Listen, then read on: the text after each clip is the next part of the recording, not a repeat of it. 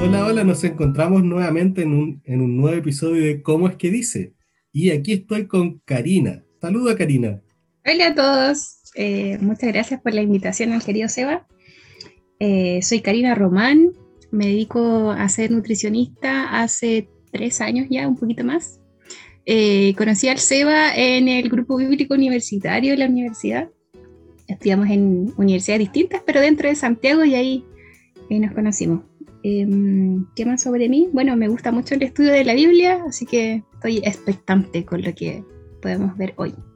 Sí, muy feliz de tenerte aquí y como pensé en ti como nutricionista para analizar este texto puntual, el de los animales que se pueden comer. Exacto. Yo no sé si tal vez alguien, alguien podría venir como un veterinario también podría ser para complementar los comentarios. Eso habría estado divertido. Pero, esto se encuentra en el libro de Levíticos. Levíticos es el tercer libro de lo que los hebreos llaman la ley, la Torah. Y a grandes rasgos cuenta más o menos qué hacer, dónde hacer, cómo hacerlo, con quién hacerlo en qué momentos hacerlo y qué no hacer también. Y dice más o menos así, vamos a leer el capítulo 11, el versículo 1. Luego el Señor les dijo a Moisés y a Aarón, den las siguientes instrucciones al pueblo de Israel. ¿Quiénes eran Moisés y Aarón? Ellos eran eh, sacerdotes, eran hermanos. eran y estaban Claro, estaban eh, elegidos por Dios para guiar al pueblo, pero este pueblo de todas maneras eran como un pueblo naciente, como aprendiendo la cultura que Dios les quería eh, enseñar. Por eso están ahí guiándolos. Exacto. Y para ponernos en contexto, y el pueblo hebreo había estado esclavizado en Egipto y en Levítico venían como recién saliendo de Egipto. Moisés era el hombre que Dios había escogido para liberar al pueblo y Aarón era el hermano de Moisés.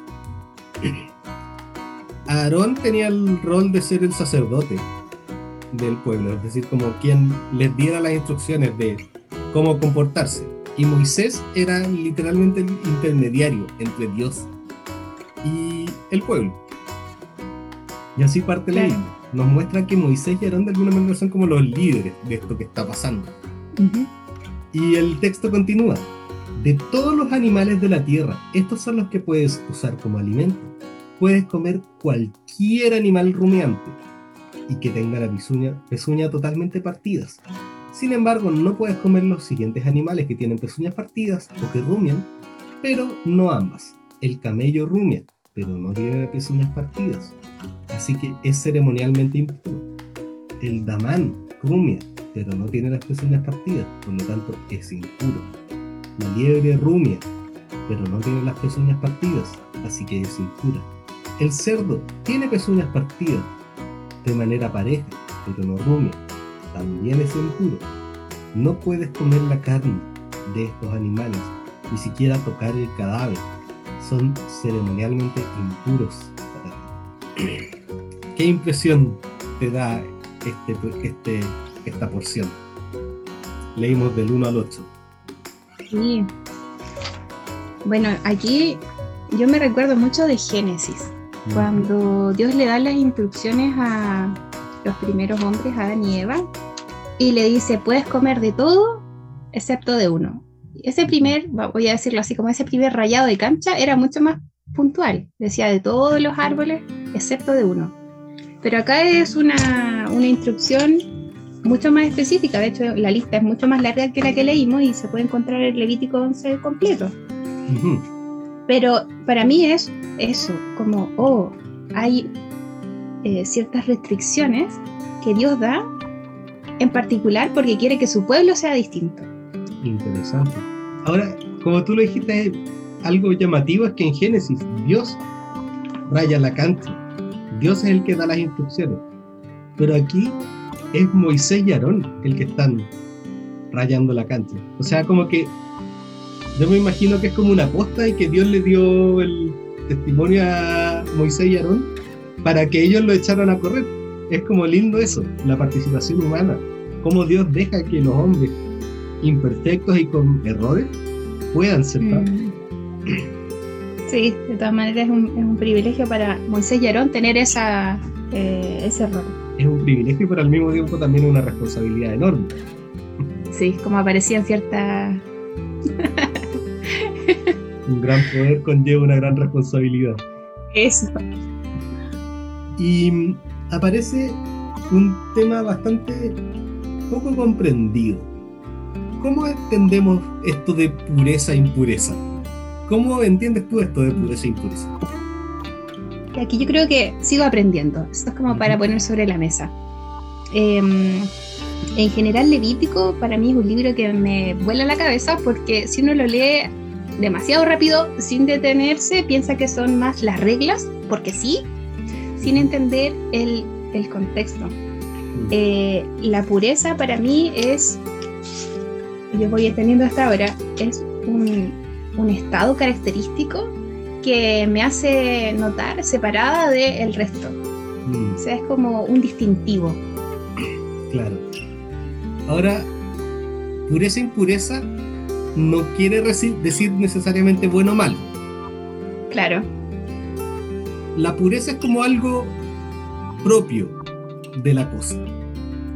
No necesariamente significa que un animal sea impuro, no significa que Dios esté diciendo que sea malo.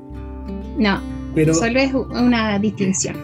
Ahora, bueno, también, eso también tiene que ver con la naturaleza de Dios. Dios es puro, es santo, es perfecto. Por lo tanto, él tiene que estar rodeado de cosas puras. Sí. Pero aquí es importante, me gusta sacar este prejuicio de que Dios está diciendo que estos animales son malos y estos otros son buenos. Al final, Dios está haciendo como una distinción. De estos sí y de estos no. no. No es sin mirar en menos, por ejemplo, al camello o a la liebre. Claro. Es una discriminación que no necesariamente tiene una connotación negativa. Pero si, si usáramos la palabra discriminación, sí lo es. pero, pero claro, no es que sea malo. Ahora, un comentario que recuerdo que me hizo mucha gracia es que esto de la impureza de repente es como la suciedad en el, el salón, la tierra que está acumulada en el salón. La tierra no es mala, la tierra de hecho en el jardín es buena. Sin embargo, no tiene que estar en el salón, tiene que estar afuera. Esta es, como, esta es como la idea. El, cerdo, el camello no son malos, son parte de lo que Dios creó y Dios, Dios cuando lo creó en Génesis dijo que era muy bueno. Sin embargo, no era parte de lo que Dios quería que consumieran ¿Qué opinas de la alimentación que está sugiriendo Dios? Pero me parece bien interesante. Primero que la cantidad de animales conocidos en esa época escapa a la que hoy nosotros conocemos. Eh, de hecho, en nuestras Biblias eh, hay unos nombres que para mí son como, ¿qué es eso? Em, entonces, sí, por la diversidad que el Señor salvó eh, en el arca, en la historia del arca de Noé, fue muy grande. Y eso como primer punto a observar. Pero lo que Dios sugiere a mí me parece que es eso, para hacer de distinguido a su pueblo de respecto a todos los otros pueblos, eh, pero tiene que ver con algo que se le ocurre a él, porque él es Dios.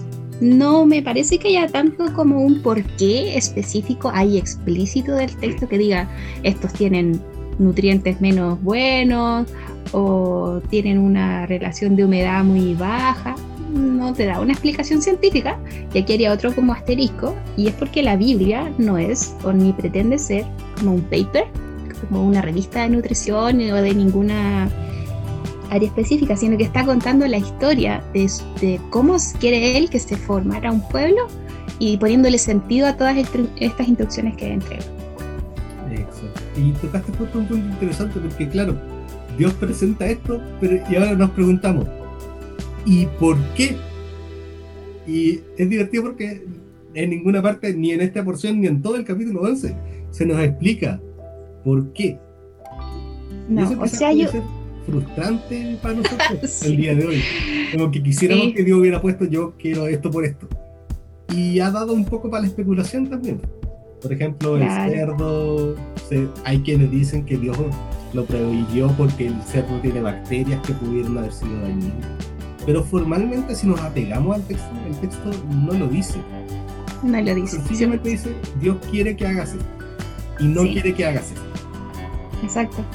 Eh, solo en algunas eh, traducciones que yo había visto en el texto de Levítico, fuera del pasaje que, vimos al final de Levítico, dice como eh, no se hagan impuros ni se contaminen con ellos, yo soy el Dios de Israel, yo soy un Dios diferente. Yo los saqué de Egipto para ser su Dios. Ustedes no pueden ser como los otros pueblos. De aquí viene el porqué, el único porqué que está. Porque yo no soy como los otros dioses.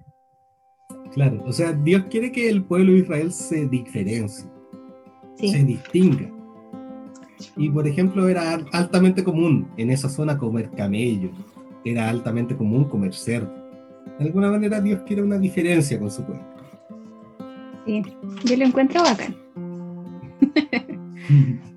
sí. Ahora, ¿qué motivaría a la gente a cumplir esta, esta lista de exigencias? sin tener un porqué. ¿Qué opinas al respecto? ¿Qué crees tú que podría motivar a la gente? Creo que simplemente la, la obediencia y el amor al que te dio las instrucciones, digamos al original. Porque eh, pensando y haciendo el link de nuevo con Génesis en sus primeros capítulos, Dios le había dicho a los primeros hombres y mujeres, coman de esto excepto lo otro. Ahora es Moisés y Aarón que dicen, coman de esto excepto lo otro. ¿Y por qué? En realidad no es por qué, yo diría, hasta podría ser por quién, por mm. quién me lo dijo. Y en amor a ese quién me lo dijo, eh, sería la motivación principal. Exacto, sabes que cuando leía Levítico se sentía eso, que al final es como una prueba de, es como una prueba de fe, porque yo no sé por qué Dios me está diciendo, pero por amor a Él, por saber quién es Él, por confiar que Él realmente es bueno y quiere lo mejor para mí, eso sería lo único que podría moverme a querer cumplir con esta lista de exigencias. Porque el texto, apegándonos directamente a lo que el texto dice, no está ahí. Sin embargo, si Dios lo está diciendo, debe ser por algo. Esa es la sensación que me deja acá. Sí, sí, la invitación es como decir, me imagino para los primeros que recibieron estas instrucciones, como en decir, no tengo idea por qué ya no puedo comer conejo si era tan rico.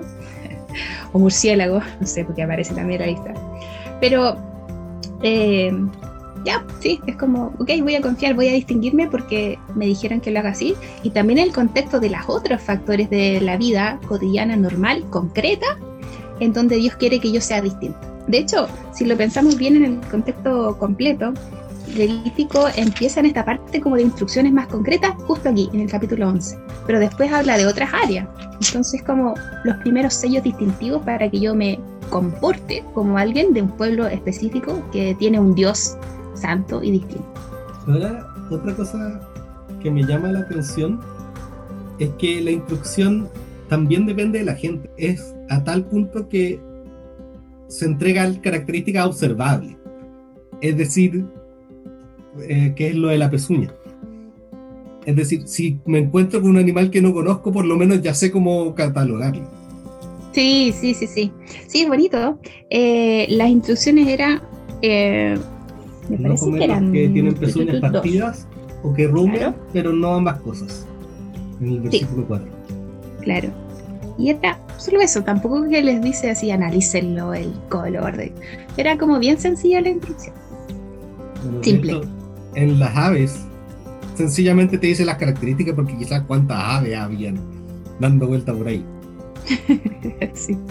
Pero encuentro que es interesante porque también desafía a la comunidad a entender que está en ellos.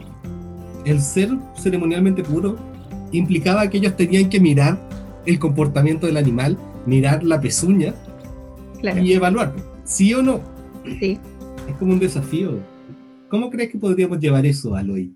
Creo que lo más similar que podría hacer, como ya trayéndolo miles de años después de esto, eh, es como esta invitación que se hace desde los gobiernos a través del Ministerio de Salud, etcétera, y que se podría transformar como en una información nutricional. Como el decir, ya, ok, te damos la información, ponemos los sellos en los productos elaborados, pero tú sabes si te los comes o no, pues. Nadie te está obligando a comer, nadie te pone ahí la cosa, eh, como la comida en la boca. Esto también nos recuerda la responsabilidad personal que tenemos frente a Dios. Si bien aquí mm. Aarón y Moisés están como líderes, cada persona individualmente tiene que responder delante de Dios. Eso es algo sumamente interesante también. Sí, es cierto. Ahora igual podríamos hacer un pequeño asterisco. Yo creo que, por ejemplo, en los niños, no sé si todos los niños estuvieran preocupados de cocinar. No, no conozco tanto en detalle en esa época, pero me imagino que ahí igual dependía de los adultos responsables, digamos, como respecto a sus familias, de qué cosa animal iban a cocinar para su casa. Y poco a poco iban aprendiendo también a discriminar cada uno por sí solo.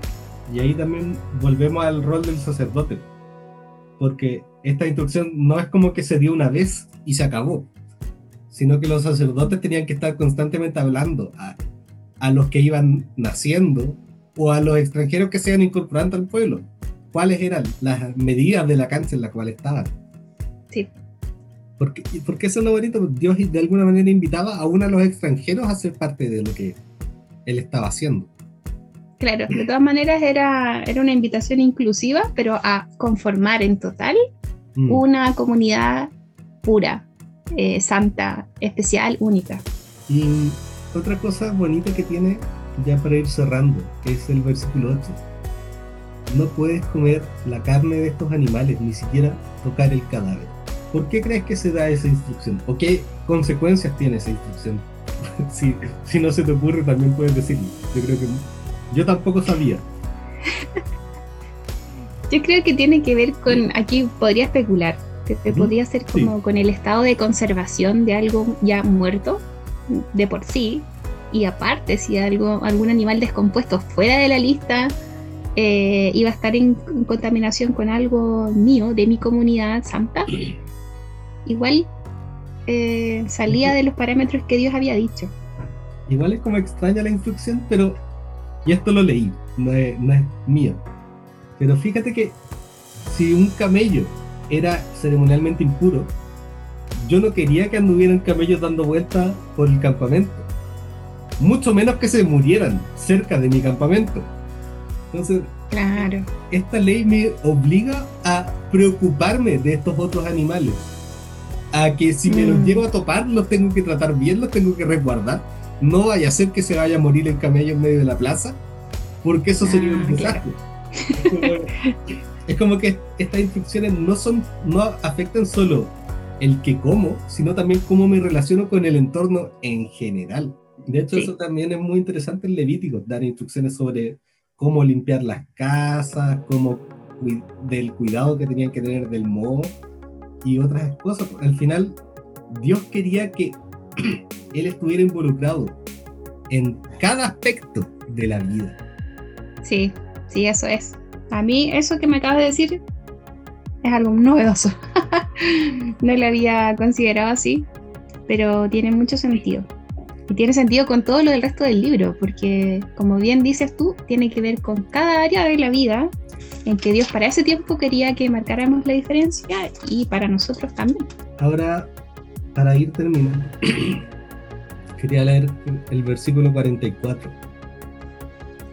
Pues yo el Señor, pues yo soy el Señor tu Dios, debes consagrarte y ser santo porque yo soy santo. De alguna manera ese es el motor de lo que está pasando aquí. Ese es el motor de Dios al entregar su ley al pueblo. Lo Dios es santo, por lo tanto no puede estar cerca de nada malo, no puede estar cerca del pecado. Levítico, en Levítico vemos como Dios entrega una serie de normas para tratar el pecado de la gente y poder atraerla de nuevo a Dios. Y esto lo encontramos últimamente en Jesucristo, que vino aquí y murió para poder reunir, reunirnos cuando Él vuelva. Entonces, el desafío que nos deja aquí Levítico es darnos cuenta que eh, el desafío que yo veo del Levítico es ver el tamaño el tamaño de lo que se quiere hacer es algo sumamente intenso y sumamente con un final glorioso aunque quizás no lo entienda aunque quizás no comprenda en, su, en todas en todo detalle de alguna manera Dios quiere que yo, yo sea parte de lo que Él está haciendo. Y ese es el desafío. Yo como persona tengo, tengo que plantearme ese desafío. ¿Cómo voy a ser santo para Dios? Por amor a Dios. Y este, este pasaje que de repente uno no es, no es como la lectura frecuente Levítico. Nos recuerda es algunos comentarios finales. Uy, se me ocurren más cositas, pero creo que eso es como lo eh, el sentido del texto y, del, del, libro en general. Que, mm, que Dios quiere meterse eh, incluso en nuestra mesa, incluso en nuestra cocina, eh, para que marquemos la diferencia ahí, ahí a donde tal vez hasta el sacerdote no va a estar mirándome siempre, ah, estás comiendo esto, pero va en la instrucción que yo recibí y en cómo puedo también involucrar al resto de las otras comunidades para que digan, ah, pero ¿por qué tú no comes este animal si es rico? Bueno, porque Dios me dijo que no y yo quiero honrarlo con eso. Bueno, bueno, este era el texto que quería conversar con ustedes y nos estaremos escuchando en un próximo episodio. Hasta la próxima. Chao, chao.